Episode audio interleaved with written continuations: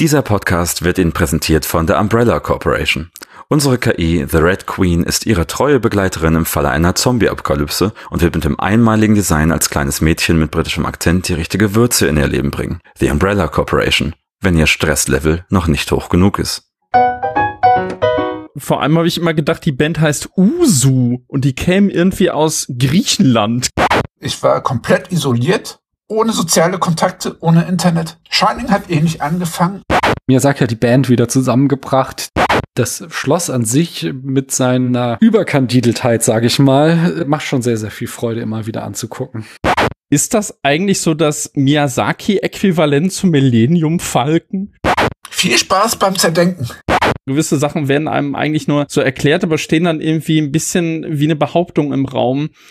Mutter des Jahres wird sie damit nicht. Da ist ein bisschen zu viel heiter, teiter Sonnenscheinende für mich.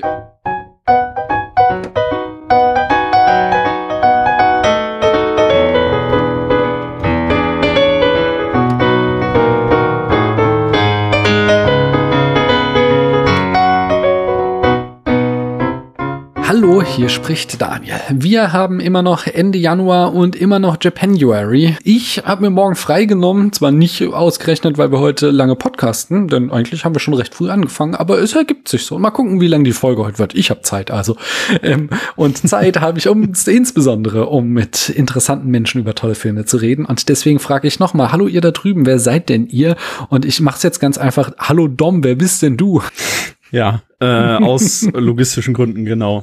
Äh, ja, hi, ich äh, bin Dom äh, vom äh, Podcast Telestammtisch, bespreche gern Filme, Serien und äh, was da sonst noch so kreucht und fleucht auf den Streaming-Diensten. Und ja, freue mich sehr hier zu sein, hab schon öfters auch den Spätfilm gehört, äh, auch wenn ich dich eher so kenne aus der Sphäre der Second Unit und Harry Potter, aber ich freue mich sehr, dass es geklappt hat, echt.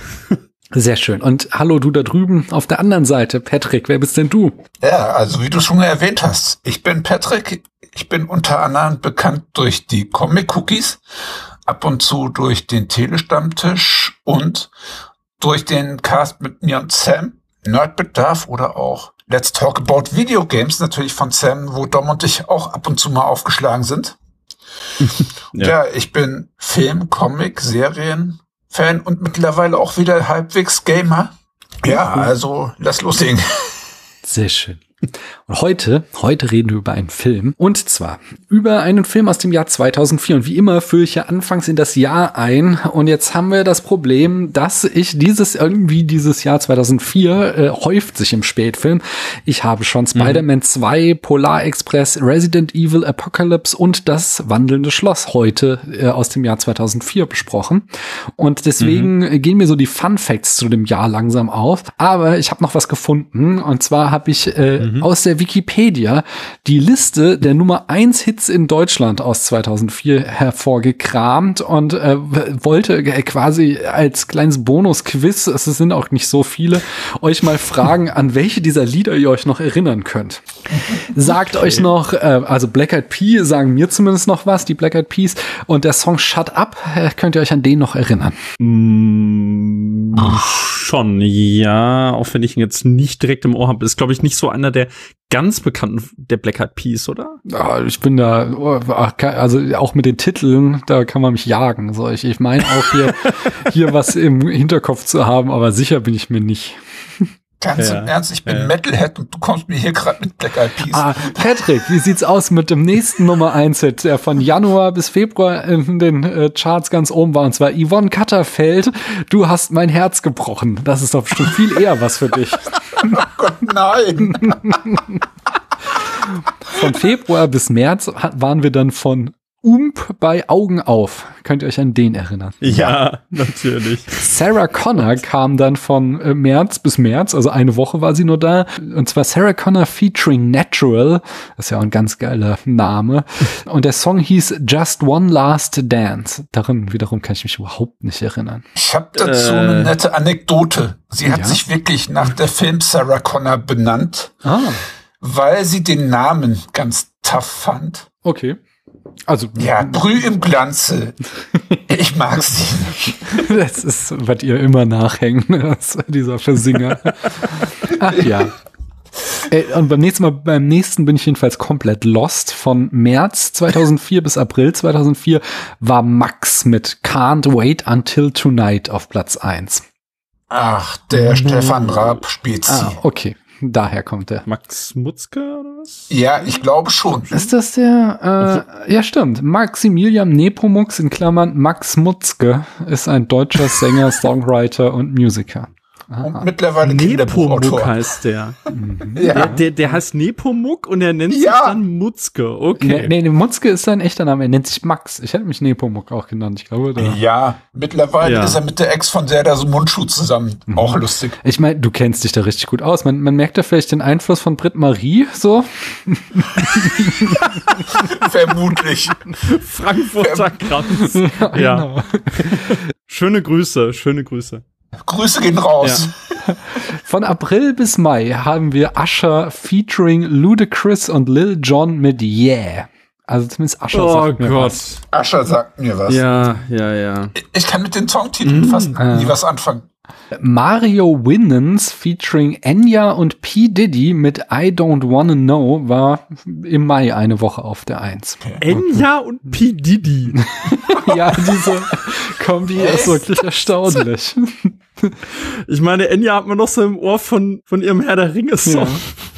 Ja, aber auch nur daher kenne ich sie irgendwo.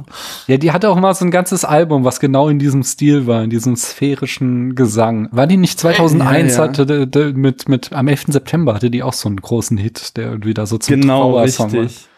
Ja, ja, nee, also im Anschluss daran, der wurde immer so gespielt als Trauersong äh, Ach zu den ja, Türen. okay, stimmt, stimmt. Ja, ja, das, Ich das mich. ist auch äh, äh, wirklich so eine kleine Kettenreaktion, weil, weil sie diesen 9-11-Song gemacht hat, haben sie sie dann, glaube ich, relativ kurzfristig verpflichtet, Ah. eben für Fellowship of the Ring. Mhm. Äh, Hier äh, als nächstes sagt mir wieder gar nichts. Eamon oder Eamon, fuck it, I don't wanna, I don't want you back. Ich kenne nur Eamon Targaryen. Ja, Nein, der ist es nicht. schade. Ja, ja, s- s- sagt mir irgendwas, aber Melodie habe ich jetzt nicht im Kopf. Und dann, das war der große Hit des Jahres, ist dann von Ozone, d- Dragostea Dintei. Ähm, das sagt mir sogar was. aber Er war insgesamt äh, 14 Wochen an der Spitze der Charts. Boah. Dieses Lied war eine scheiß Plage in dem Jahr, selbst wenn du es Ja. nicht hören wolltest. Du, würd, du wurdest von überall damit zugebombt. Und ja, vor, vor allem habe ich immer gedacht, die Band heißt Usu und die kämen irgendwie aus Griechenland. Keine Ahnung. Also, ach Gott, ey. Nein. Kulturschock hier. Ja. Äh, Ey, aber, wo du auch erwähnt hast, so von wegen 2004 und Filmjahr, da kam damals einer der guten Zack Snyder-Filme raus, das Dawn of the Dead Remake. Zum Beispiel Stimmt. Butterfly-Effekt, der Maschinist und der unsäglich grottige Die Passion Christi. ah, Über den reden wir nicht. ja, hab ich schon bei den Movie Virgins bei deinem Kollegen. Neulich gab es so ein auf Instagram irgendwie sowas Poste, also genau am 01.01.2024 war, glaube ich, Poste das Lied, was an deinem Geburtstag 2004 an der Spitze der Charts war. Und daher wusste ich schon, dass Aventura Obsession an meinem Geburtstag im September an der Spitze der Charts war. Als ich dann auch da mal wieder reingehört habe, ist halt so eine, eigentlich irgendwie so wahrscheinlich so ein verspäteter Sommerhit, so ein total vergessenswerte Pop, äh, irgendwie Tropical Einflüsse Pop-Song. Ähm, ja, muss man Ja. Lief aber auch wie, wie bescheuert Ja. äh, rauf und runter. Also, oh, ja. Nee, also das ist wirklich so die, diese Plage an den Charts. Ich höre sie nicht, aber du wirst damit zugebombt, dass du den Mist trotzdem gehört hast. Ja, letztes Jahr mit Barbie, ne? Dua Lipa, ja. Ja, ja. Und Just Ken. Ah, das war ja großartig, I Just Can. Da, da bin ich Fan. Ey, da war zumindest Ryan Gosling herrlich selbstironisch. Das gebe ich dem Film. Ja, den Song gebe ich dem Film auch. Von November bis Dezember haben wir sechs Wochen Eric Pritz Calm on Me auf der Eins. Das sagt mir wieder gar nichts. Ne, ich, äh, ach, äh, ich, ich überlege gerade, aber ich habe irgendwie Flat Eric im Kopf, aber den kennt wahrscheinlich gar keiner mehr. Nee. Im Dezember zwei Wochen nochmal Sarah Connor mit Living Oh to. Love You. Das ist, klingt für mich nach einem typischen nix. Sarah Connor Song. Ja, ja. So ich fand ganz schlimm From Zero to Hero, wo die dann bei der Maske DVD dann auch noch diesen Untertitel gebracht haben, From Zero to Hero. Ja, Was hat Sarah Connor damit zu tun? Film gewesen? Ja, ja. Das war bei diesem Robots-Film. Hm. Genau, ich, ich dachte nämlich, der würde jetzt kommen, weil der war auch nervig damals. Ja. ja, aber die haben das auch dann im Nachhinein als Untertitel für diesen Die Maske-Film mit Jim Carrey gelegt. Wo ich denke, zieh doch Jim Carrey nicht noch in den Dreck. Ach Gott, ey. Jedenfalls einen habe ich noch, und zwar in der letzten Dezemberwoche war da noch Nupagadi mit Sweetest Poison auf der Eins. Oh Gott, nein! ich höre, ihr seid nicht so große Fans der Chart von 2004. Ich bin generell kein Fan von den Charts, aber. Dann sagt mir doch mal, seid ihr Fans von dem Film, über den wir heute sprechen? Und zwar sprechen wir, wie ich schon sagte, über das wandelnde Schloss. Und Patrick, fang du doch mal an. Ähm, wie ist denn so deine Geschichte mit dem Film und wie findest du ihn? Äh, mag den Film sehr. Er hatte nur für mich das Problem, dass er direkt nach Chihiros Reise und nach Prinzessin Mononoke kam. Hm und deswegen bei meiner Erstsichtung damals so minimal enttäuscht hatte, weil er im Vergleich zu den beiden Filmen etwas entschleunigt war. Aber mhm. ich habe ihn mit den Jahren, wie viele äh, Ghibli-Filme, mehr und mehr zu schätzen gelernt. Also viele Ghibli-Filme wachsen wirklich mit einer Zweit- und Drichtsichtung. Und da schließt sich der nicht aus. Also mittlerweile mag ich den sehr. Bis auf die letzten zwei, drei Minuten, also bis auf das kitschige Ende. da kommen wir noch drauf. Ja. Oh ja. Dom, wie stehst du zu dem Film und was ist deine Geschichte damit? Meine Geschichte damit ist sogar relativ kurz. Ich habe den ziemlich spät gesehen, als ich so eine harte äh, Ghibli-Phase hatte, wie vor, also jetzt hatte ich die auch noch mal und vor zehn Jahren, als äh, Wie der Wind sich hebt ins Kino kam. Das war auch mhm. der erste Miyazaki, den ich wirklich auf der Leinwand erlebt habe. Da habe ich mir dann einfach vorgenommen, ein paar Lücken zu schließen und ich war von das wandelnde Schloss damals eher, also ich war jetzt nicht enttäuscht, aber ich konnte irgendwie nicht viel mit dem anfangen. Und seitdem hatte ich auch immer diese Haltung so von wegen, ach ja, ja habe ich einmal gesehen, war ganz okay, war ganz nett, brauche ich nicht noch mal. Und dann habe ich den jetzt bestimmt wirklich acht, neun Jahre äh, liegen lassen weil ich irgendwie keine Lust drauf hatte. Und äh, dann war ich jetzt aber angestachelt worden eben von der Junge und der Reiher, äh, den ich auch vorab sehen durfte, dankenswerterweise, mhm. über Weihnachten hinweg wirklich eine Miyazaki-Werkschau zu veranstalten. Mhm. Und da habe ich den zwar relativ weit, weit äh, vor mir hergeschoben, aber irgendwann dann doch geguckt. Und ich sag's ganz ehrlich, und da kann ich das unterstreichen, was Patrick gesagt hat, ich verstehe ehrlich gesagt nicht mehr, was ich damals nicht an dem mochte. Ich finde den ziemlich toll eigentlich jetzt. Und auch zu dem, was Patrick sagte, ähm, ich glaube, kein Miyazaki-Film hat sich bei mir so gedreht wie der hier. Mhm. Ja, interessant. Ich bin auch relativ spät auf den Film gestoßen. Und zwar insgesamt, das habe ich auch schon oft erzählt in diesem Podcast, ähm, ist halt irgendwie mhm. Miyazaki einfach an mir vorbeigegangen. Ich glaube, den Film habe ich tatsächlich auch mal so halb irgendwo im Fernsehen aufgeschnappt, aber äh, bin da auch nicht sonderlich dran hängen geblieben und hab dann irgendwie äh, halt auch so über Film, Twitter, Letterboxd, als ich merkte, um diesen Miyazaki wird ein Riesenhype gemacht, da habe ich die alle nachgeholt und äh, den dann auch gesehen und habe ihn jetzt zum ersten, zum zweiten Mal gesehen. Mhm Mhm. Ich finde ihn gut, aber ich finde ihn, ich bin äh, tatsächlich auch heute noch so in dieser Phase, wo ich sage, es gibt einfach andere Miyazaki-Filme, die ich ganz großartig finde, wo ich äh, sage, das sind absolute Meisterwerke und auch wenn ich hier vieles sehr charmant finde, vieles, viele schöne Themen drin entdecke und auch viele äh, tolle visuelle Ideen, äh, bin ich dann trotzdem nicht so, dass ich sage, er gehört zu, bei mir zu den absoluten ähm, Spitzenfilmen von Miyazaki.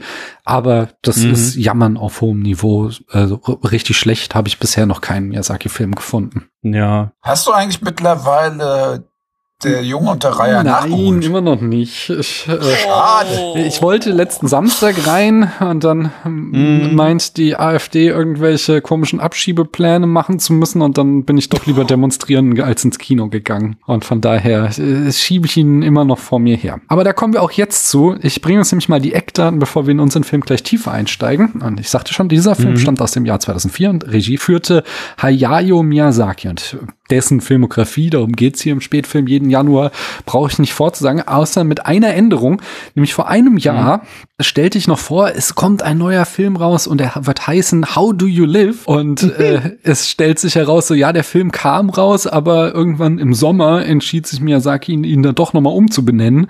Und er hieß dann nicht mehr How Do You Live, sondern äh, der Film ist jetzt erschienen und er heißt Der Junge und der Reihe. Von Das wandelnde Schloss, das Drehbuch schrieb auch ähm, Hayao Miyazaki und es basierte auf einem Roman von Diana Wynne Ross, äh, Wynne Jones. Jones. Genau. Ähm, Patrick, du hast gesagt, du hast das Buch gelesen. Magst du uns Ja. ein Hot Take geben, wie es ist?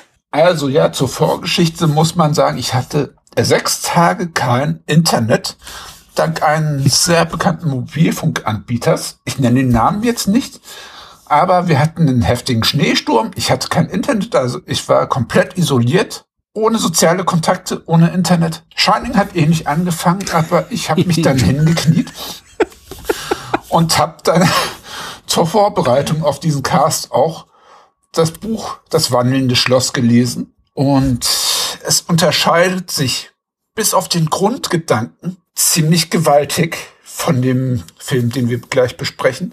Einfach weil hier in dem Buch viele der Charaktere einfach schon ziemlich arschlöchrige Charaktere sind. Hauro ist zum Beispiel ein ziemlicher schwere Nöter, der einer Frau nach der anderen hinterherjagt, um sie dann eiskalt fallen zu lassen. Suliman ist in dem Buch ein Kerl und ja, ein Kumpel hat das wirklich eine Zeit lang nicht verarbeiten können, weil Suliman hat ja wirklich eine Geschlechtsumwandlung in dem Film bekommen und es wurde sich da deswegen über den so ein bisschen lustig gemacht. Also ja, es gab schon trotzdem so eine kleine Vorgeschichte. Ich weiß auch, wieso diese Änderung im Film bei Suliman ist, weil er sie eher an Condoleezza Rice angelehnt hat.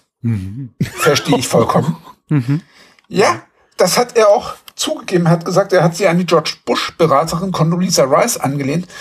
Und damals war so der Anfang vom Irakkrieg, also Amerika ist im Irak einmarschiert. Mhm. Und diese Parallelen sieht man da extrem, wenn man drauf achtet. Aber auf jeden Fall, ähm, der kindliche Sidekick ist im Buch 15 und man bekommt von Sophie und Hauru auch sehr viel vom Familienleben mit. Das wurde komplett ausgegliedert. Miyazaki hat das Ding quasi an sich gerissen, die Grundidee genommen, das Ganze entschleunigt, Charaktere sogar teilweise verändert oder eine Geschlechtsumwandlung verpasst und hat dem Ganzen dann seinen Stempel aufgedrückt. In Bezug noch mit dem Irakkrieg. Aber ja, dadurch sind beide Medien voneinander sehr gut losgelöst. Man kann das lesen, ohne dass es sich wie so eine eins zu eins sklavische Kopie wie so ein Disney-Remake anfühlt. Beides hat seine Existenzberechtigung. Im Buch passiert auch deutlich mehr. Aber unser Haru, der ist wirklich bis zu den letzten beiden Kapiteln ein komplett narzisstisches, selbstverliebtes Arschloch. Auch das wandelnde Schloss ist zu Sophie bei weitem nicht so gnädig. Also die sind auch am Anfang so ein bisschen grummeliger, abgefuckter von ihr. Und ja, auch da lügen alle natürlich bei ihrem Alter.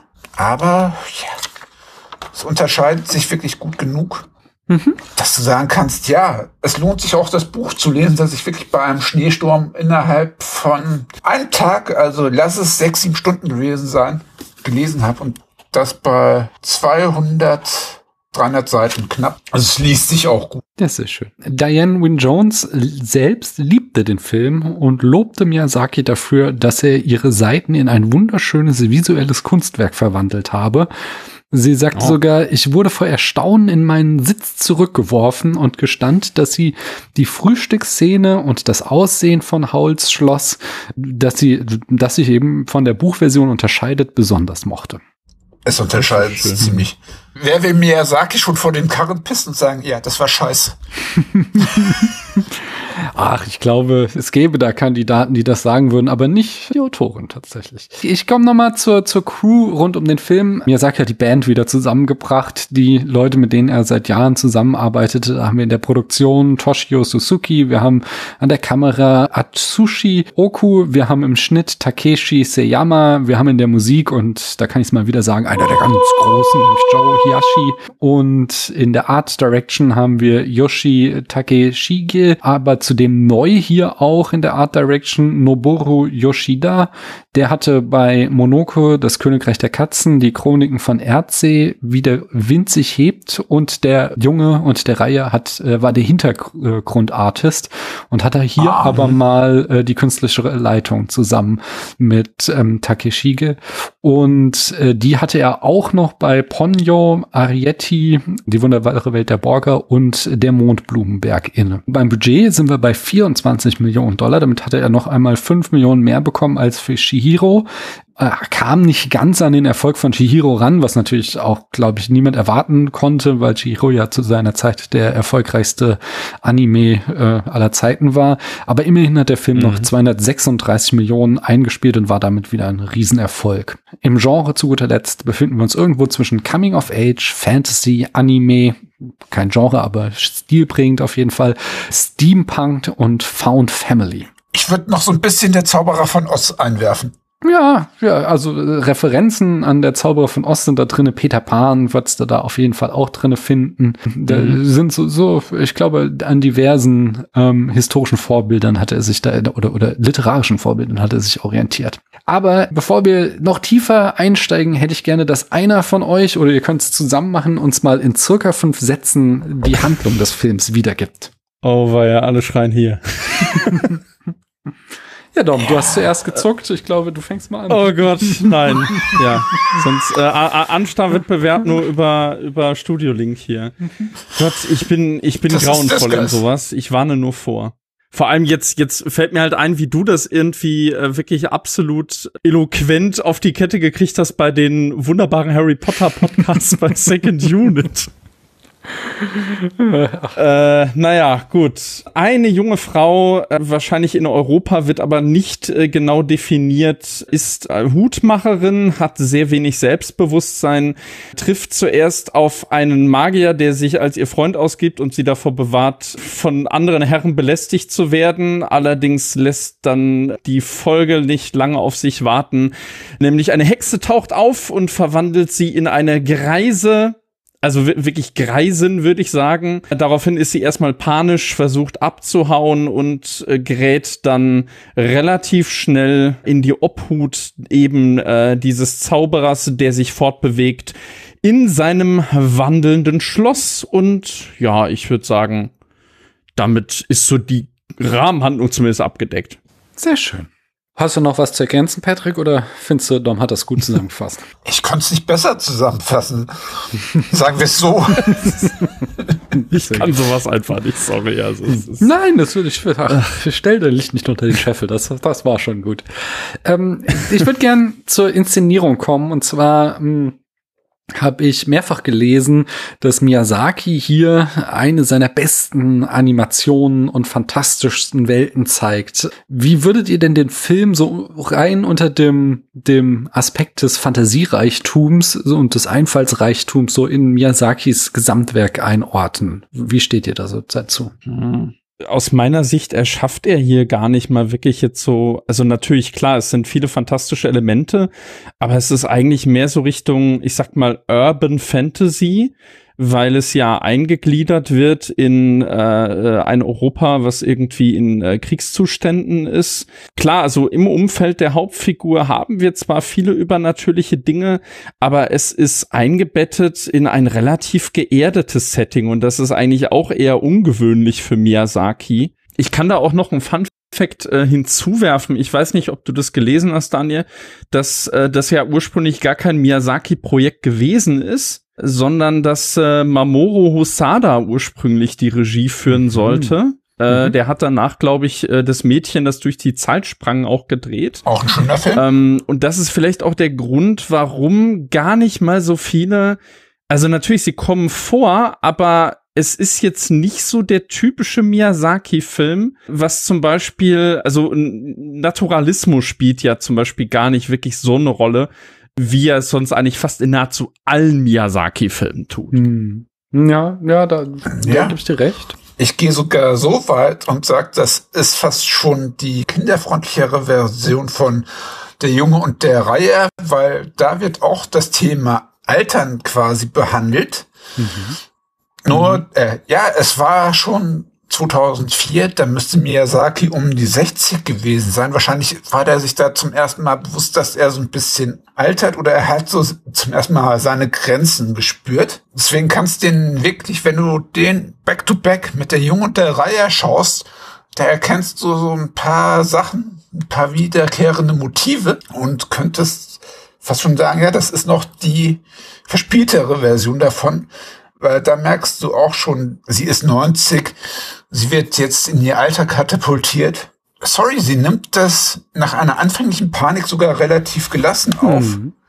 Auf jeden Fall. Mhm. Aber an sich finde ich das trotzdem die verspieltere Version von der Junge und der Reihe. Es kratzt auch wirklich nur an der Oberfläche der Fantasy-Welt. Also im Prinzip sind das nur so Elemente, die in dieser Welt herrschen, ähnlich wie bei der Junge und der Reihe.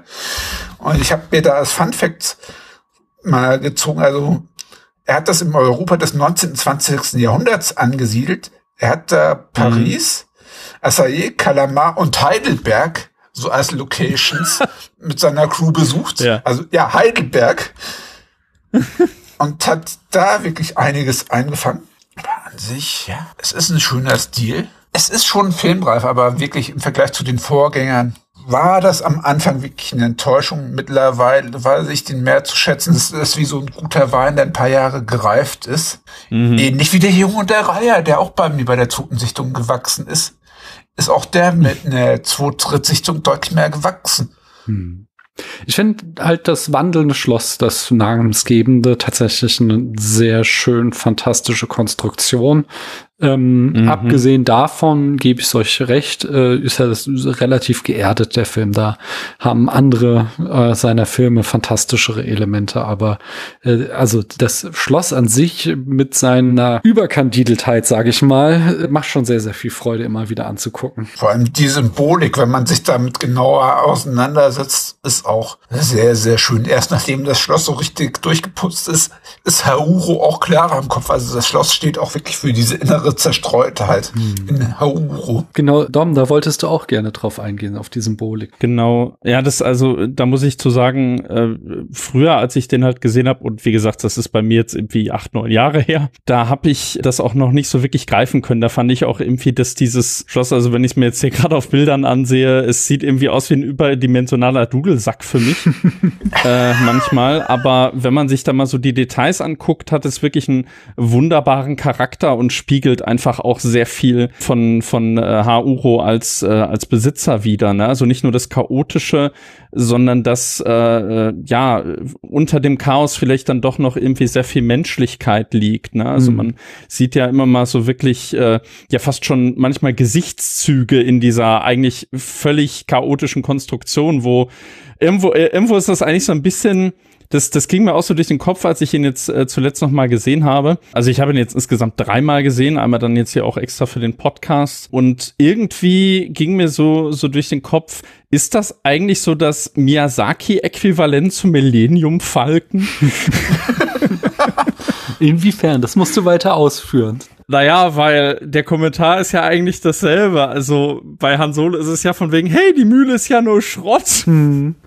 Und, und Sophie sagt ja letzten Endes was ähnliches, ja. als sie irgendwie sagt von wegen, naja, also wandelndes Schloss, also wenn man sich's genauer anguckt, ist das ein Haufen Müll oder, oder Chaos. Aber hm. ich, ich muss sagen, ich habe mich jetzt mittlerweile doch wirklich auch in dieses Design verliebt. Auch wenn ich es ein bisschen schade finde, dass wir das Schloss an sich gar nicht mal so sehr erkunden. Also, dass die Locations doch relativ überschaubar bleiben und dass wir eher so diese Außensicht auf das Ganze haben. Aber vor allem auch, was die Symbolik angeht. Also nicht nur, dass es Hauro selber widerspiegelt, sondern eben auch dieses, also auch, auch eine gewisse Körperlichkeit und dann eben mit Calcifer als das schlagende Herz. Da ist mir jetzt auch noch mal aufgefallen, wie gut das Foreboding ist, also wie, wie gut das vorbereitet mit, wird mit dem Herz. Hm. Also nicht nur, dass das in Dialogen re äh, relativ früh auftaucht oder dass Calcifer an einer Stelle mal sagt von wegen, ja, wenn, wenn äh, ich sterbe, dann stirbt auch er. Da kann man sich das auch schon irgendwie zusammenreimen,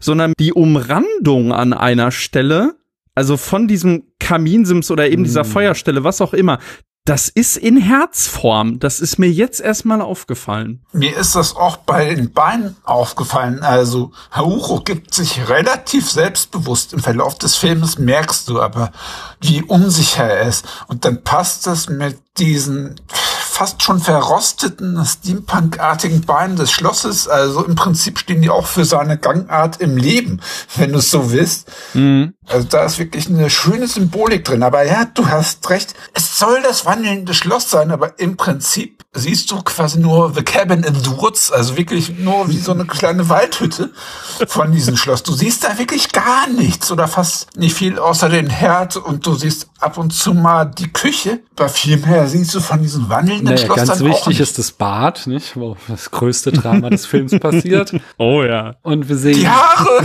Die Haare!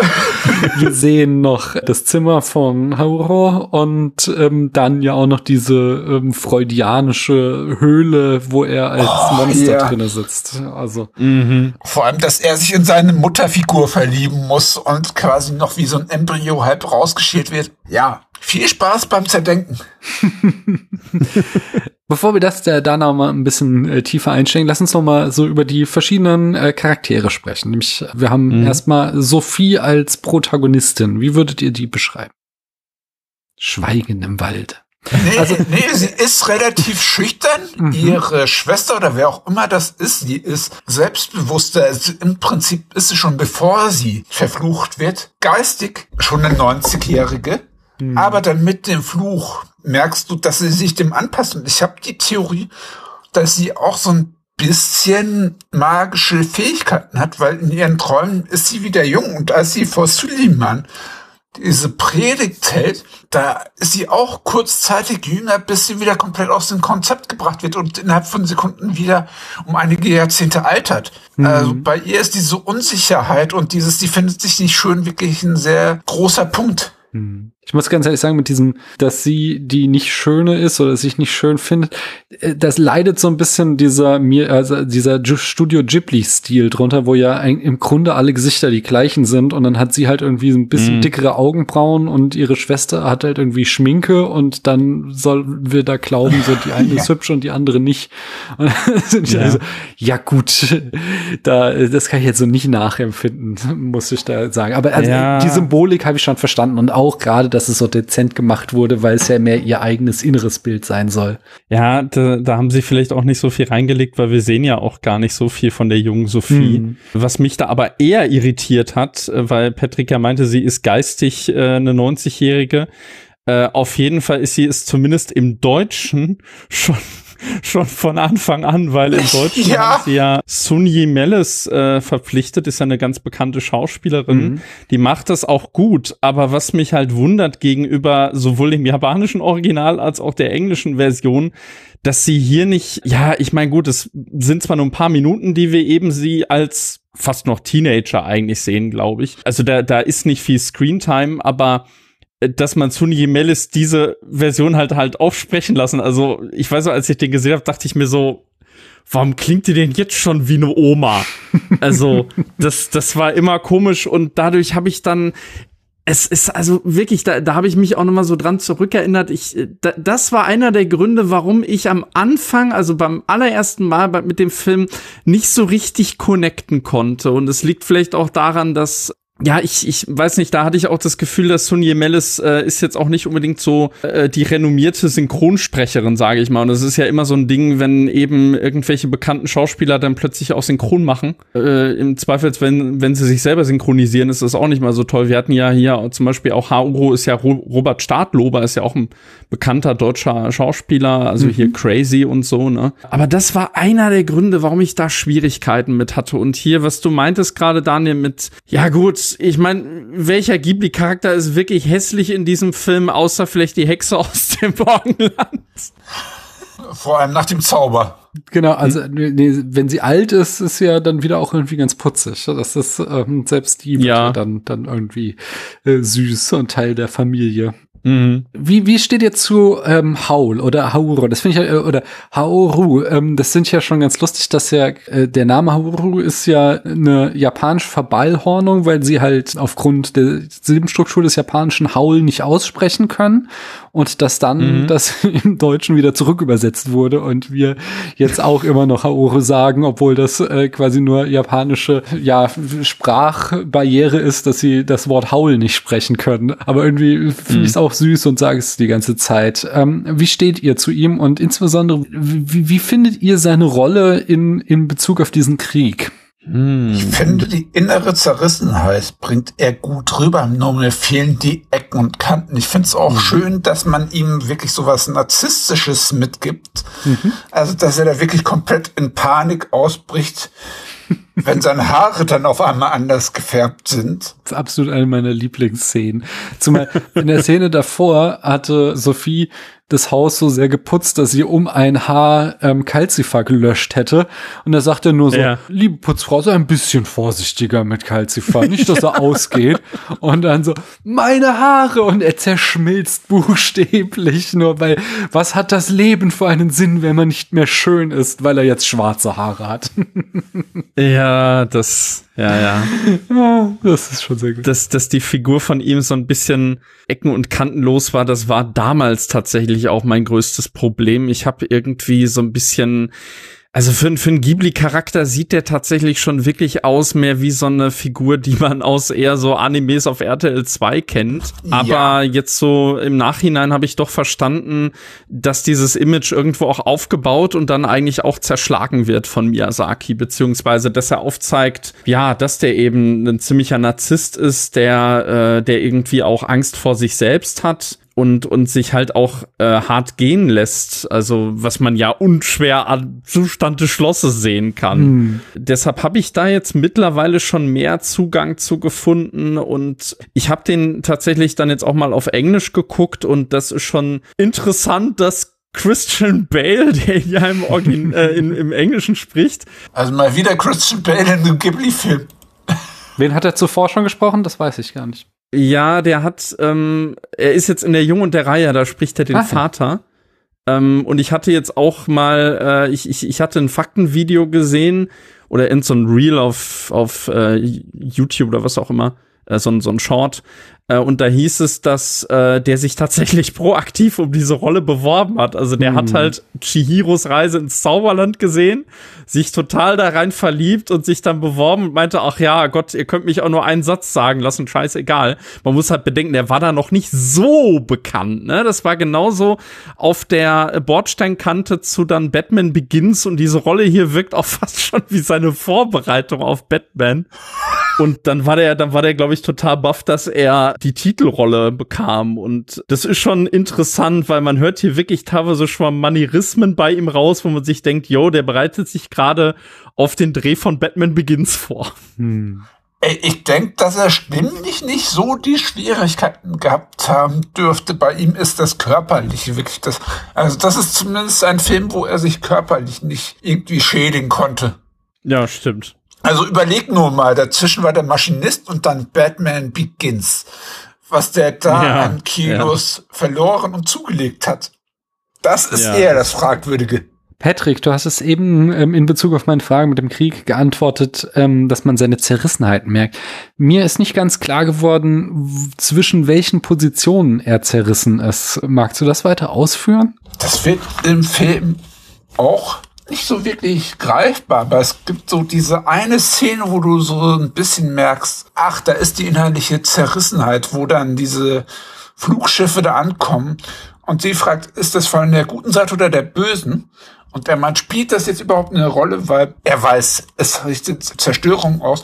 Das kommt ja im Verlauf des Filmes auch sehr gut rüber, dass er sich den Krieg immer wieder entzogen hat und Suliman wollte ihn immer wieder da reinziehen. Und auch Kaltziffer sagt immer, irgendwann wird er komplett sein Lächeln verlieren. Hm. Und du merkst, mhm. dass er im Verlauf des Filmes, wenn er sich immer mehr seiner dämonischen Gestalt hingibt, fast schon seine Menschlichkeit komplett verliert, bis dann das ach so kitschige Ende kommt, aber davor gab es immer wieder so Momente, wo man denkt, okay, er wird jetzt komplett zum inneren Dämon oder zum Monster. Mhm.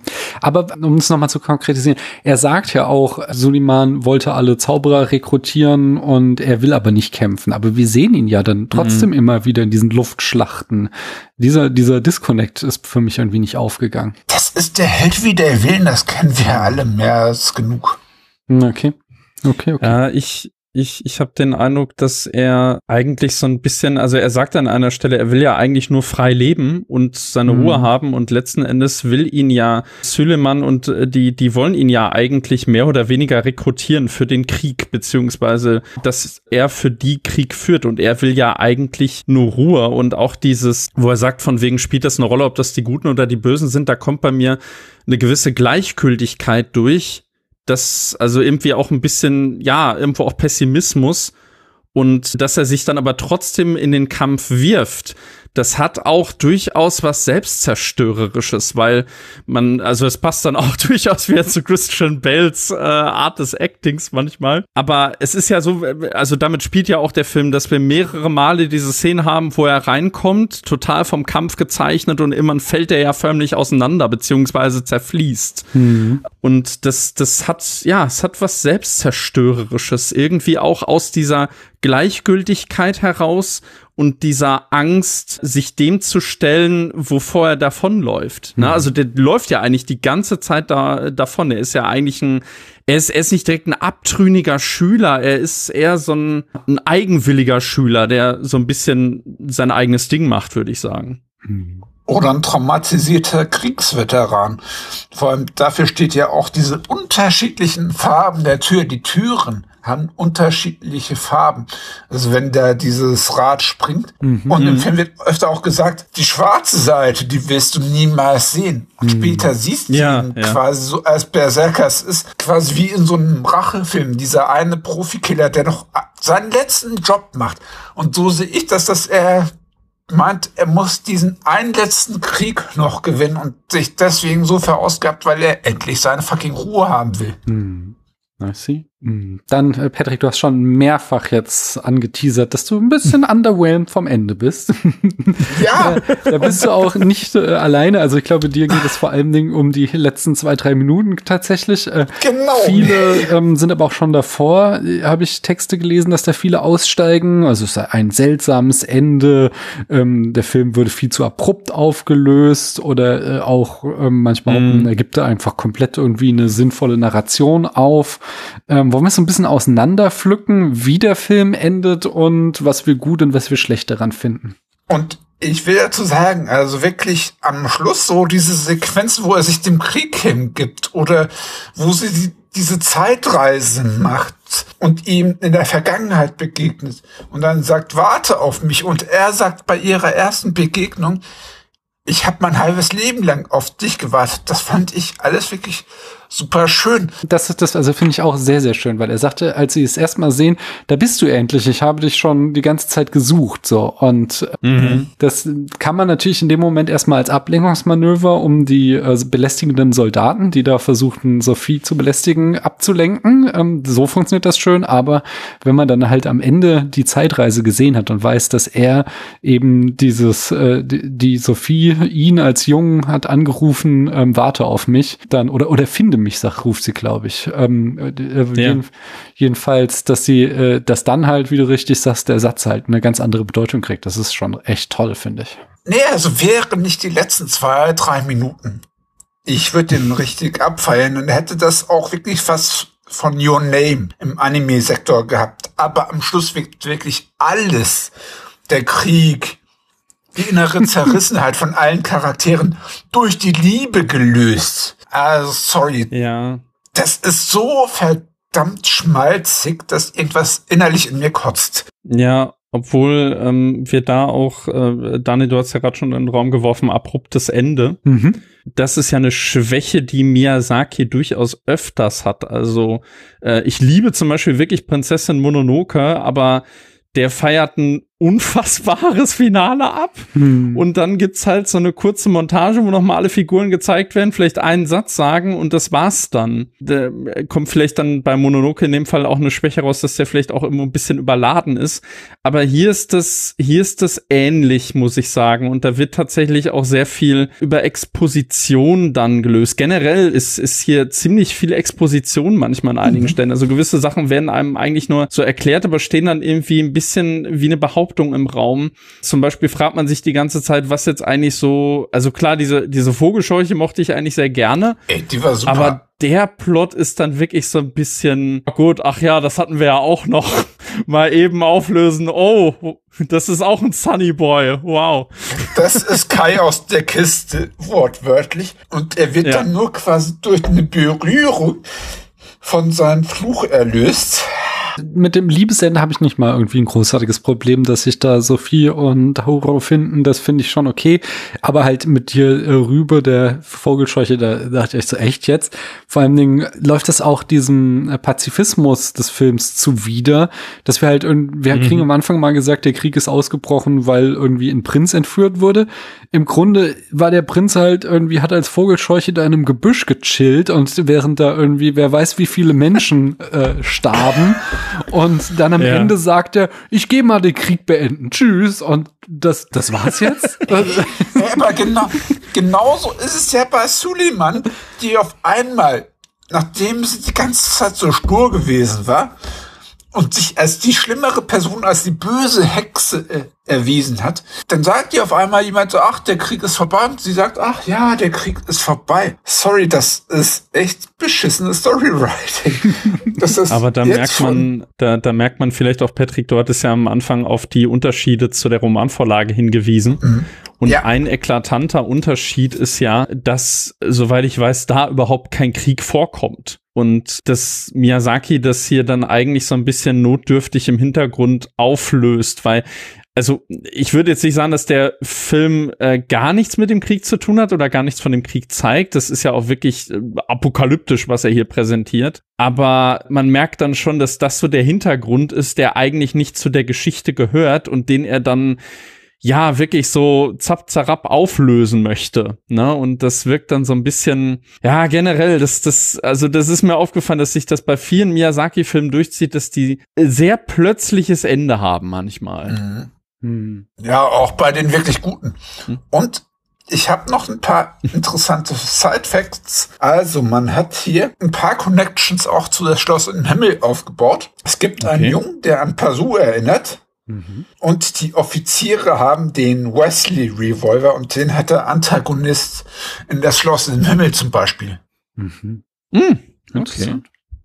Ja, also das hat er bewusst so ausgewählt, dass man die als Antagonisten erkennt. Hm. Aber ich bin dankbar, dass du, obwohl du das gezeigt hast, dass diese Offiziere so offensichtlich so ein bisschen horny waren, du nicht irgendwie eine Vergewaltigung angedeutet hast. Also das bewerte ich dementsprechend höher, weil es mal nicht so ein Mainstream-Film ist, der noch eine Vergewaltigung beschönigt oder eine versuchte Vergewaltigung, weil das ist in letzter Zeit auch viel zu oft Mainstream geworden. Hm.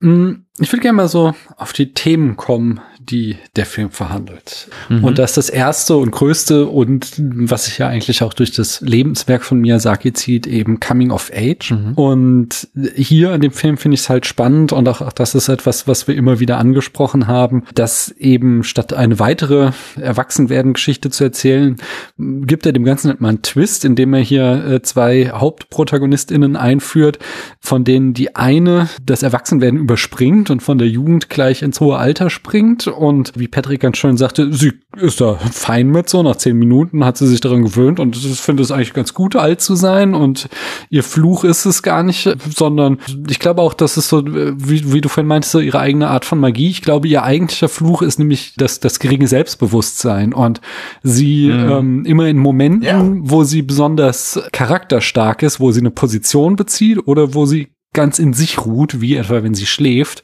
dann ist sie halt wieder jung, dann ist sie wieder sie selbst. Nur immer wenn sie, also, also dieses Alter ist Ausdruck ihrer Zweifel und je mehr, also sie ist, sie verjüngt sich ja auch rückwärts durch den Film. Sie ist ja am Anfang so eine richtig alte Greisin und wird dann immer so mhm. Schritt für Schritt, abgesehen von diesen Momenten, wo sie wieder jung ist, wird sie ja dann auch immer so Schritt für Schritt wieder junger und agiler und das halt auch immer je äh, mehr Selbstbewusstsein sie gesammelt hat und je mehr sie in die Rolle rein äh, wächst. Und dem gegenüber haben wir dann halt in Hauru äh, so eine Figur, die im Grunde ja so eine Peter Pan Variante ist, der der einfach nicht erwachsen mhm. werden will, sondern der ja.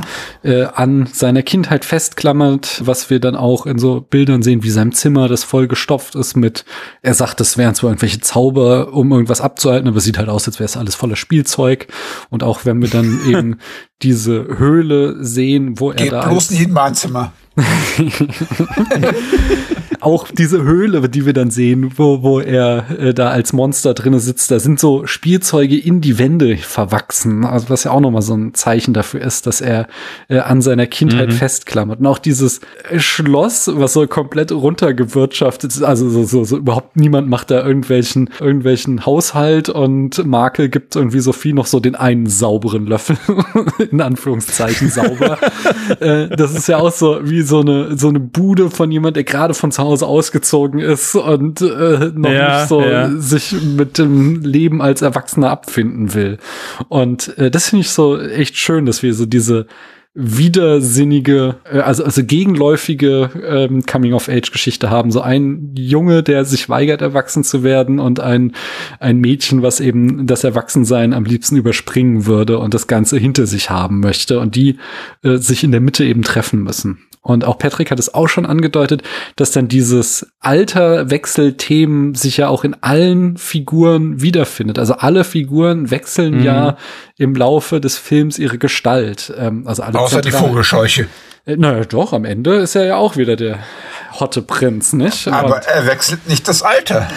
das stimmt. Nein, aber. Und, und, und Kal Calcifer wächst, ne? Nee, Calcifer, aber Calcifer ja. wechselt ja auch die Gestalt von Feuer zu Sternschnuppe zum Beispiel. Also das meine ich. Ja, ja. Wir haben überall diesen Gestaltwandel drin. Makel ähm, hat diesen Mantel, großartigen Mantel, der ihn zum alten Mann macht. Die, die Hexe aus dem Niemandsland äh, ist erst eine junge Frau oder Frau im besten Alter, sag ich mal, und wird dann, äh, mhm. ihr Zauber wird gelöst und sie wird ganz alt.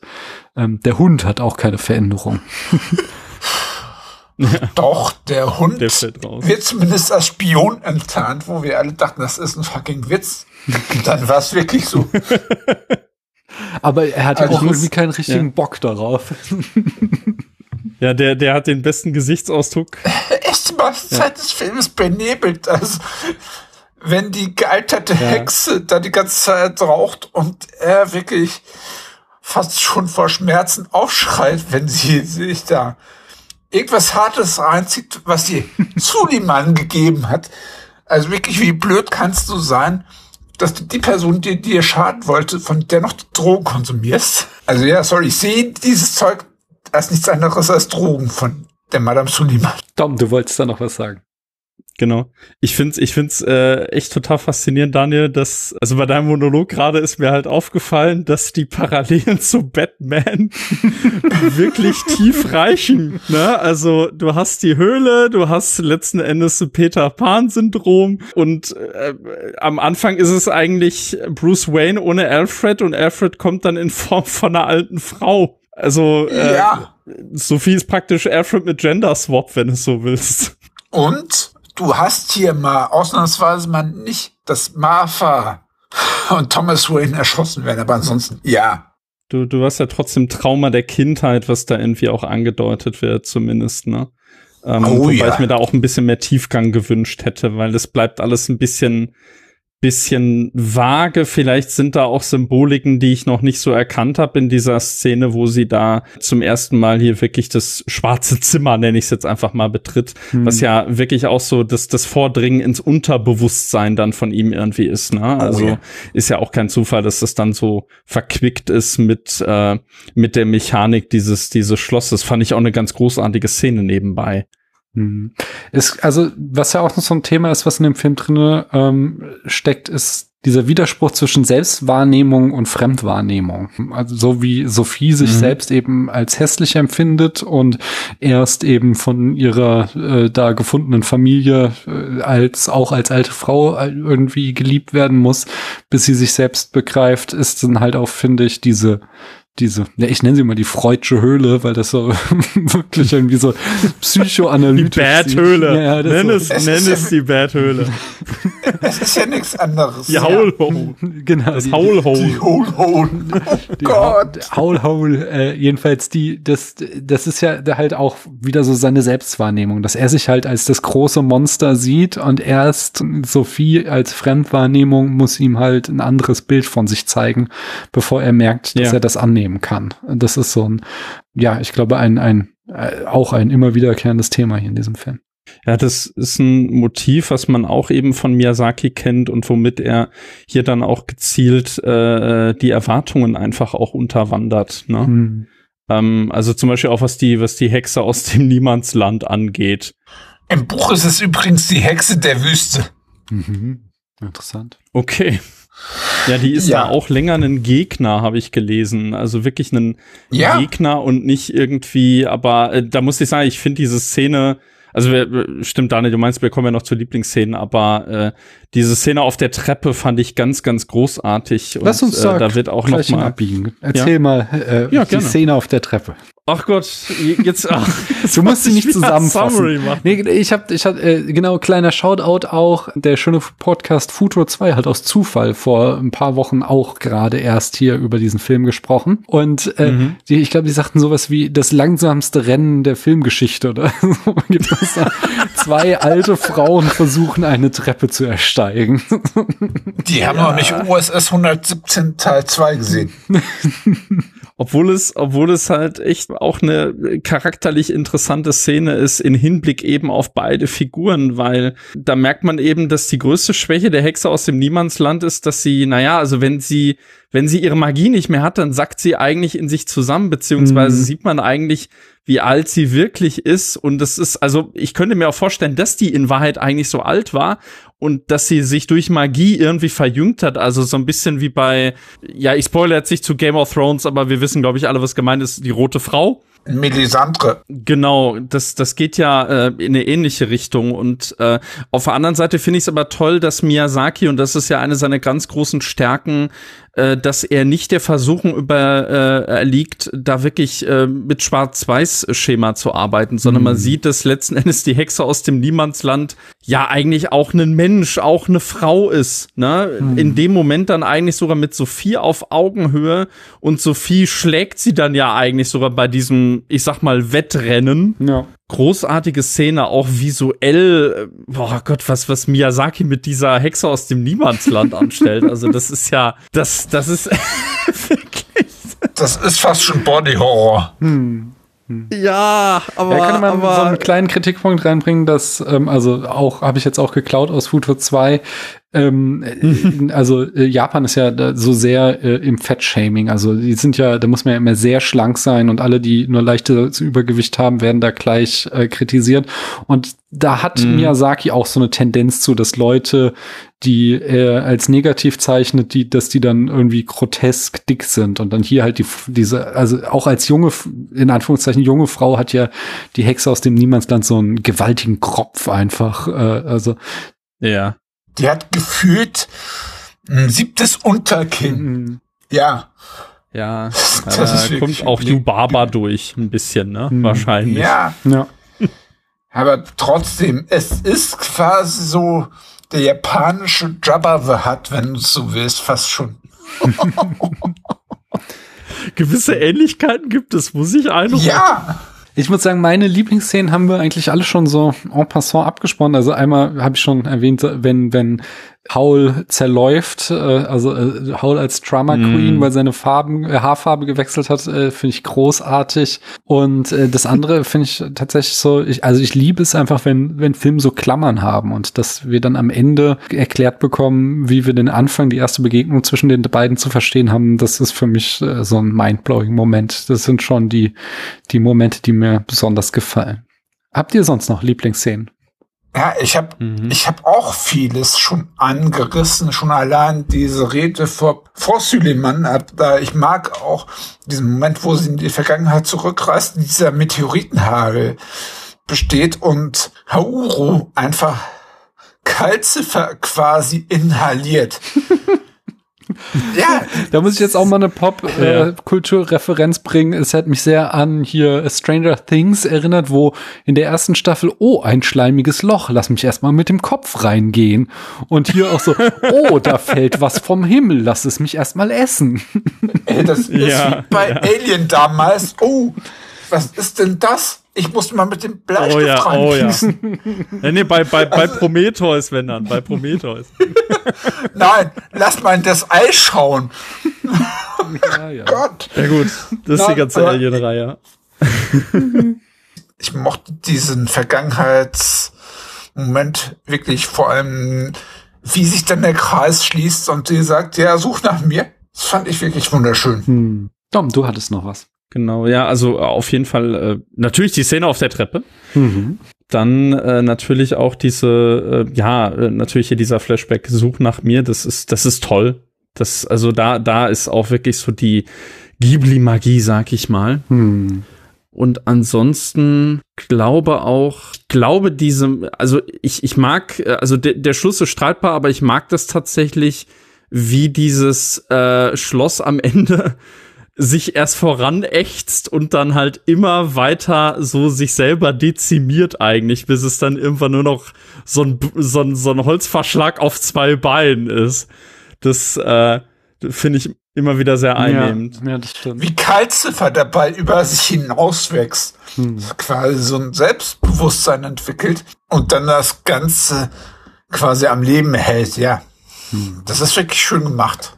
Ich habe äh, noch, also ich, einen kleinen Aspekt, den ich sehr schön finde, ist halt auch dieser, was ich auch immer wieder angerissen habe, jetzt schon dieser Found Family äh, Aspekt in diesem Film, dass eben da so eine Botschaft drin steckt, mhm. dass Familie nichts ist, was du, mit dem du irgendwie blutsverwandt bist. Also wir sehen halt am, am Anfang, äh, dass Sophie jetzt, ja, ihre Schwester scheint so ein bisschen oberflächlich zu sein, aber vor allem Dingen ihre Mutter, die sich da auf irgendwelche Deals mit den äh, Machthabern einlässt, ist jetzt ja. anscheinend nicht die geilste Person auf dem Planeten. Also äh, um die letzte Folge hier im Spätfilm zu zitieren oder vorletzte, Mutter des Jahres wird sie damit nicht. Aber äh, das, äh, dem gegenüber wird dann eben diese gefundene Familie am Ende präsentiert, wo wir halt dann mit ähm, Hauro, mit Calcifer, mit Makel und auch mit äh, der Hexe aus dem äh, Niemandsland und dem Hund äh, zusammen mit Sophie eine Familie bilden von Leuten, die gewissermaßen so ein Support-System für sie sind und ihr gezeigt haben, was für ein toller Mensch sie ist und dann die Menschen sind, mit denen, ja, wo sie merkt, hier gehört sie hin. Äh, das finde ich einfach auch so eine schöne Botschaft, dass dass eben Familie nicht mhm. sein muss, was irgendwie auf Blutsbande aufbaut, sondern auf Menschen, die dir gut tun. Ja, das ist eine sehr schöne Botschaft am Ende. Und die, die sitzt auch, finde ich. Das, das äh, funktioniert auch in Hinblick auf, äh, da kann ich sogar noch mal Lieblingsmoment eigentlich rausheben. Äh, da gibt es doch diese Stelle, wo Hauro äh, ihr diesen äh, See zeigt, wo er irgendwie aufgewachsen ist mm. und wo er mhm. dann sagt von wegen, ja, ich habe hier nur ein bisschen mit Magie nachgeholfen, damit die Blumen wachsen. Und da ist ja dann dieses äh, von wegen, äh, also das, da, da, dass sie sich selber nicht als schön wahrnimmt und er sie dann schon. Mhm. Da ist ja auch so eine gewisse, also jetzt im Hinblick auf äh, Building Family, ist ja auch so eine gewisse Bedingungslosigkeit. Ne? Mhm. Ne? Also von wegen, du musst nicht das und das für mich erfüllen, sondern ich akzeptiere dich so, wie du bist. Und das ist ja am Ende zu der Szene wird ja am Ende eigentlich dann auch nochmal schön der Bogen gespannt, als er dann auch irgendwie sagt von wegen, oh, deine Haare, Sophie, ne? Das ist, ja, ist, ist ein bisschen kitschig natürlich, bisschen, aber ich mochte das sehr gerne und auch diese, dieser Patchwork-Gedanke am Ende. Mhm. Äh, ich, ich hätte sogar cool gefunden, wenn die Vogelscheuche die Vogelscheuche geblieben wäre und die dann wirklich so ein, ja, so eine, so eine Außenseiterfamilie irgendwie geworden werden. Ne? Also ich meine, die Hexe ist ja dann auch wirklich mit, mit in die Familie aufgenommen. Na. Irgendwann fangen die ja nur noch an, von der als Großmutter zu reden. Ne? Mit Rübe der Vogelscheuche, ja. das ist so ein bisschen äh, die Schön und das Biest-Phänomen, wo, wo er sich dann in den Prinzen verwandelt und dann denkst du, ach ja, eigentlich warst du cooler als Vogelscheuche. Ja. genau, Eigentlich war das genau. Biest auch in seiner Ursprungsgestalt cooler. ja. Nee, also ja. ich habe wirklich seit einem Jahr mit meinem Freundeskreis quasi ein Trinkspiel gestaltet. Wir sitzen im Kino bei den Vorschauen und immer wenn das Wort Familie fällt, weil das wirklich so fucking inflationär verwendet wird, einen kurzen trinken und scheiße, du bist teilweise schon kurz nach der Vorschau dicht, weil dieses Wort so inflationär benutzt wird. Ich mag es trotzdem, wie hier diese Familie da zusammenwächst. Hier ist es organisch. Hm. Zumindest ansatzweise. Hier ist das Schöne, dass es einfach nicht äh, großartig ausgesprochen werden muss oder vielleicht ein, zwei Mal. Das wird nicht so überbetont. Und äh, da gibt's auch noch eine schöne Szene, wo eben, ich glaube, ach, hier Mark, Makel oder wie der heißt? Mhm. Michael? Makel, Michael. Ja. Das ist auch irgendwie verwirrend bei der Übersetzung, egal. Wo der dann irgendwie auch denkt, kurz nach dem Verrat dann ja eigentlich von Sophies Mutter oder eben, wo die dann wieder nach zwei Minuten abrauscht, nachdem sie die bestimmt ein halbes Jahr nicht gesehen hat, gefühlt. Da ist ja dann auch diese Szene, wo äh, er sich dann irgendwie auch an sie festklammert und meint von wegen, ja, aber so, ja, Sophie, du, du wirst doch nicht gehen. Ne? Also da, da ist eigentlich schon so der Keim zu, zu Building Family an der Stelle. Und das ist, das ist schön eingearbeitet eigentlich. Also es wirkt nicht aufdringlich und ja, gut, es hat natürlich einen gewissen Kitsch-Faktor, aber äh, ja, gut, immer, immer ist man beim Miyazaki, glaube ich, auch tolerant, äh, auch was Kitsch angeht. Bis zu einem gewissen Grad, ja. Hm?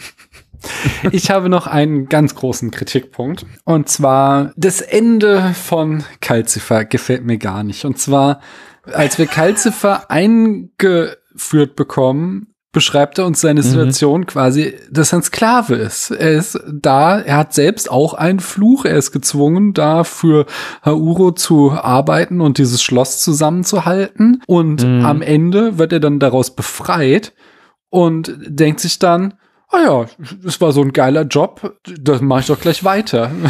also das finde ich doch höchst fragwürdig, wenn man Menschen, die ja. aus der Sklaverei befreit oder Wesen, wenigen mir Feuerdämonen, die aus der Sklaverei befreit werden, dann am Ende sagen, ach, Sklave zu sein war gar nicht so schlecht, lass mich das weitermachen. Da ist ein bisschen zu viel heiter, teiter Sonnenscheinende für mich, um diese Botschaft mhm. zu rechtfertigen. Bis zu einem gewissen Punkt verstehe ich aber auch das. Das ist wie mit Gefängnisinsassen, die nach jahrzehntelanger Strafe quasi wieder in die Gesellschaft integriert werden und sich das alles schön reden. Ja, aber das soll ja hier uns als Happy End verkauft werden. Und ja, so ja, ich weiß. Ein tragisches Ende. Ich glaube halt auch, also ich glaube, es war eher der Fehler, das am Anfang so darzustellen. Da hätte Miyazaki ja, nicht ja. am Anfang so hart reingehen sollen und ihn eben hier als, oh, der, der Arme, der hier in Gefahr Gefangenschaft arbeiten muss, sondern das irgendwie ein bisschen, also ich meine, im, im Grunde wird es ja nach dieser ersten Einführung, äh, wir leiden beide unter einem Fluch, wird ja Calcifer dann auch wesentlich freundlicher und fröhlicher dargestellt. Aber es ist trotzdem, mhm. Äh, wenn ich diese beiden Botschaften, also wenn ich das so als, als Fazit aus diesem Film rausziehen soll, finde ich das doch sehr fragwürdig. Es konterkariert sich ja, natürlich, ja. ja ich kann, ich, ich kann die Kritik äh, verstehen, wird sie auch äh, zum Teil mitgehen, wo du das jetzt auch so aufgeworfen hast, muss ich sehr dran denken. Diese Schlussszene mit, mit Calciphase, dass er da nochmal wiederkommt, mhm. das wirkt ja eigentlich fast wie ein Gegenentwurf zu dem Ende von Aladdin, ne? wo, der, wo der Genie frei ist und dann auch wirklich abhaut. Ja gut, im Sequel kommt er wieder, aber äh, äh, in, der, in der normalen Version nicht. Mhm. Aber du musst natürlich auch bedenken, dass Calcifer wahrscheinlich auch, also klar, er ist ein Feuerdämon, aber er konnte, indem er dieses Schloss gelenkt hat, hat er ja auch irgendwie gemerkt, dass er noch damit was anderes kann mit seinen Kräften und dass er damit sicher auch Respekt verdient hat. Er rettet ja am Ende eigentlich alle. Hm. Und wenn du jetzt dann überlegst, er wird dann wahrscheinlich auch abgehauen sein und sich gedacht haben, ja gut, jetzt bin ich frei, was, was mache ich denn jetzt? Na, also das ist ja auch ein Motiv. Ich weiß nicht, ob wir da zu weit gehen. Ähm, ich finde, dafür hätten wir mehr über Calcifars ähm, Wesen in dieser Sternschnuppengestalt erfahren müssen. Wenn wir da ja, erfahren, ja. erfahren hätten, dass es irgendwie, ja, da irgendwie keine erfüllende Existenz ist, dann hätte ich das verstehen können. Aber so, wir wissen halt gar nicht, wie das ist, so eine Sternschnuppe zu sein. Und da können wir dann eben auch nicht diese Konsequenz draus ziehen. Ach ja, der hat jetzt gelernt, dass es das eigentlich ganz geil ist, da irgendwie als Feuer zu leben. Mhm. Ja, nee, kann ich, kann ich nachvollziehen. Es ist, äh, ja, das ist aber so generelles Problem bei Calcifer, dass äh, da hätte man, glaube ich, noch mehr rausmachen können. Also ich, ich mag die Figur eigentlich sehr gerne, mhm. aber sie wird dann doch so ein bisschen, sie wird ein bisschen auf Comic Relief dann so ein bisschen eingedampft. Dabei wird das Ganze ja eigentlich relativ spannend eingeführt, dass also äh, direkt äh, oder relativ zeitnah zur ersten Begegnung mit Sophie schließt er ja mit ihr so eine Art Deal, ne? Mhm und das benutzt sie dann ja auch als Druckmittel gegen ihn. Und, und die Szenen mit ihm sind, sind ja auch amüsant, keine Frage. Das ist, also, das hm. ist eventuell meine liebste Figur aus dem Film. Aber das ist schade, dass dann da nicht noch mehr Tiefgang ist, was hm. zum Beispiel aber auch Makel betrifft. Bei dem frage ich mich teilweise, warum der jetzt eigentlich im Film ist, wenn ich ehrlich sein soll. Er ist süß. ja. Ja, er ist süß, er ist süß, ja. Nee, und stellt euch Kalzifer unter Pixar oder Disney vor, dann hättest du fast schon sowas wie so eine Art Grogu-Verschnitt draus gemacht. Deswegen, nee, zum Glück ist es nur Studio Ghibli. Ich bin dankbar dafür, dass sie da nicht wirklich sowas Putziges draus gemacht haben, sondern wirklich so eine Art abgefuckten Sidekick. Habt ihr sonst noch irgendwas inhaltlich, was wir noch unbedingt besprechen sollten? Hm. Ja, ähm, ich hatte es ja ähm, im vorherigen Cast schon mal angesprochen. Ich finde das ganz toll, wie Miyazaki diese Städte irgendwie mit verschiedenen Attributen auflädt, also diese mhm. wechselnden Schauplätze, damit spielt er ja auch. Aber das nie so hundertprozentig ersichtlich ist, was das jetzt eigentlich sein soll. Also man kann mal irgendwie spekulieren, dass es einmal Italien sein soll, mhm. England, eventuell sogar Deutschland. Mhm. Ähm, aber so richtig spezifizieren kann man das nicht und das mag ich an dem Film. Ja. Na, also. Ja. Ja, es ist irgendwo auch universell. Das, das ist halt auch immer so ein bisschen die Sicht von Miyazaki. Äh, also, das, das finde ich ja generell spannend an seinem Werk, dass er zwar äh, Filme, also natürlich Animes dreht, aber dass die doch meist sehr europäisch geprägt sind. Naja. Ähm, irgendwo hatte ich auch mal gehört, dass er, dass er anglophil ist, also dass er sich für vieles begeistern kann, was eben aus dem englischen Kulturkreis kommt. Und das zieht sich ja auch quer durch sein Werk, ne? Also wenn man sich dann wirklich mal seine Filme ansieht, ist man schon erstaunt, wie wenig davon eigentlich typisch japanisch ist. Das ist eigentlich eher bei Isao Takahata der Fall. Vor allem wie sehr, wie viel er sich bei generell bei allen Mythologien bedient das merkt man auch erst beim zweiten oder dritten Schauen bei vielen seiner Werke. Ich finde, Miyazaki hat immer so eine Zweiteilung. Also es gibt so Filme wie eben Kiki oder Porco Rosso oder der hier, der, die so einen harten Europa-Fokus haben und dann hast du aber dem gegenüber Shiro, Mononoke und mhm. ähm, äh, hier äh, äh, Totoro, die halt doch ganz tief in japanischer Tradition und im Shintoismus vor allen Dingen äh, verwurzelt sind. Ja, gut, das stimmt natürlich. Ja. Aber, aber ja, ich sehe vollkommen, was du meinst. Also du hast, er hat so eine, auch halt einfach eine große Faszination für so diese alten europäischen Städte, die halt immer wieder vorkommen in seinen Filmen. Ja, oder Schlösser hm. oder äh, äh also allein schon, dass er hat, da hatten wir ja schon erwähnt, dass er extra nach Heidelberg reist hm. ist mit seinem Team. Ähm, ja. Das, das ist schon bemerkenswert und sieht man in der Anime-Kultur echt nicht so häufig, habe ich das Gefühl, in der Ausprägung zumindest. Aber ich erkenne dieses ähnliche Muster auch nicht nur beim Bedienen der Mythologien, sondern auch in Hinsicht darauf, dass er sich da umschaut in den Ländern, quasi auch die Architektur quasi benutzt. Das erkenne ich zum Beispiel auch bei Mike McNola, beim Schöpfer von Hellboy, extrem wieder. Also ich mag das, wenn man sich da bei den Mythen und Legenden generell bedient. Deswegen Mhm. Hey, wir haben es alle nicht anders gelernt und wenn du es übers Comic- oder Anime-Format lernst, umso spielerischer ist es. Patrick, hast du noch irgendwas, was wir noch unbedingt erwähnen müssen? Ich habe gerade alle Punkte bei meinem Zettel durchgestrichen, also nein. Ich hoffe, dass wir allen gebührend Rahmen gegeben haben. Aber Dom, hast du noch irgendwas? Ich möchte dich nicht abwürgen in Hinblick auf Miyazaki nochmal. Ich habe ja schon erwähnt, ich hatte ja wirklich eine Werkschau über Weihnachten ja. und habe dabei natürlich dann auch nochmal Chihiros Reise ins Zauberland gesehen. Ja. Obwohl, ja, dieser Titel ist furchtbar. Ich sag eigentlich nur Chihiro oder Chihiros Mhm. Reise, egal. Was mir dann auffiel, dieses äh, Verhältnis zwischen zwischen äh, Yubaba und dann auch äh, ähm, Haku, das erinnerte mich auf einmal aus heiterem Himmel wirklich sehr an Krabbat Mhm. äh, von Ottfried Oh! Preußler. Und dann habe ich gelesen, dann habe ich gelesen, dass Miyazaki beim Audiokommentar der DVD oder Blu-ray tatsächlich Krabbat erwähnt. Und dann dachte ich mir, meine Güte, der Mann ist so und so alt, kommt aus Japan und der kennt ein deutsches Kinderbuch. Also jetzt noch mal ein Hinblick auf, auf seine kulturelle äh, Bewandtheit dann irgendwo Ja. auch, ne? Fand ich, fand ich absolut bemerkenswert. Ich weiß nicht, ob euch das vielleicht mal so aufgefallen ist, aber ich habe mir echt einen Ass gefreut, als ich das gelesen habe, dass er halt wirklich, also zumindest das erwähnt und es auch kennt und es wo wirklich auch Einfluss auf ihn hatte, neben sowas wie offensichtlichem wie Alice im Wunderland in dem Fall. Ne? Mhm. Hey? Aber Krabbat ist von 1971, also ja. Es gab wirklich eine Zeit, wo wir Deutschen die Filmlandschaft wirklich maßgebend beeinflusst haben. Ja. Vielleicht ist das wirklich sowas wie die unendliche Geschichte. Also wir Deutschen haben da auch Fantasy-mäßig mit Momo und einem Zeug einiges beeinflusst. Du, du, du hast doch schon Miyazakis Wurzeln, also das kann man ja noch mal kurz anmerken. Dem seine Wurzeln oder noch mehr die von Isao Takahata, eigentlich von beiden, liegen ja bei sowas wie Heidi oder Vicky oder sonst was, ne? Also Ja. diese Serien, die sie alle vorher gemacht haben, bevor Ghibli gegründet wurde. Und das sind ja auch, das sind ja alles europäische Stoffe und ich finde diesen, also das finde ich generell am Anime äh, reizvoll, aber vor allem bei Ghibli, dass du eben den japanischen Blick auf, auf westliche Kulturen hast. Hm. So, und jetzt äh, alles gut, Daniel.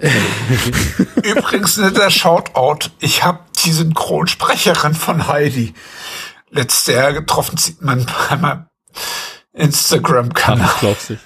Sehr schön. Okay.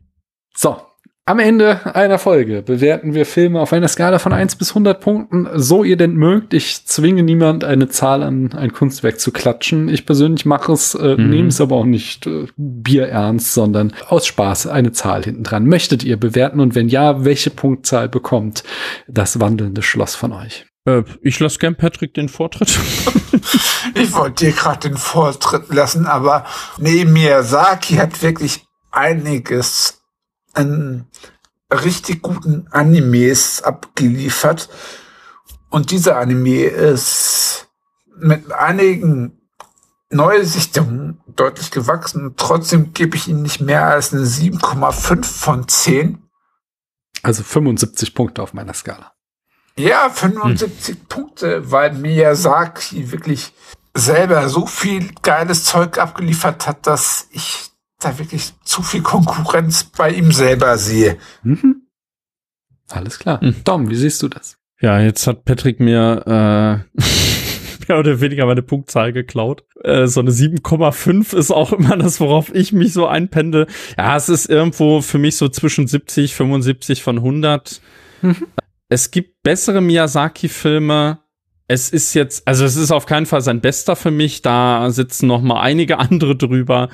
Ähm, aber ich finde es, finde es interessant, wie der insbesondere bei mir wirklich gewachsen ist und sich einiges völlig gedreht hat. Auf der anderen Seite sehe ich da schon auch einige Schwächen, die aber vielleicht auch bedingt dadurch sind, dass er ja äh, diese Vorlage geno- genommen hat und vielleicht auch versucht hat, so ein bisschen seinen eigenen Take reinzubringen. Also zum Beispiel, dass er eben den, die, die, den ganzen Kriegsaspekt mit äh, hat einfließen lassen.